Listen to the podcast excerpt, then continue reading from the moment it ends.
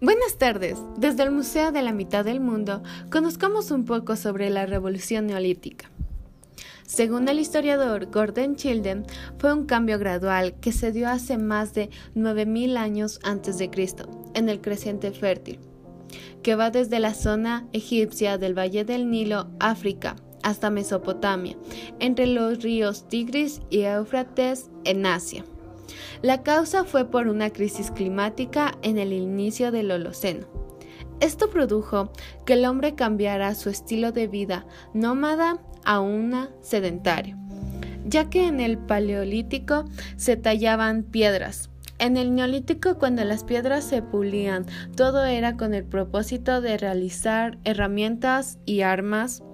Esto se le llamó Edad de Piedra. Transformó su economía a productora ya que tenían un terreno seco, tuvieron que plantar y lograr la reproducción de los animales cercanos para lograr su supervivencia.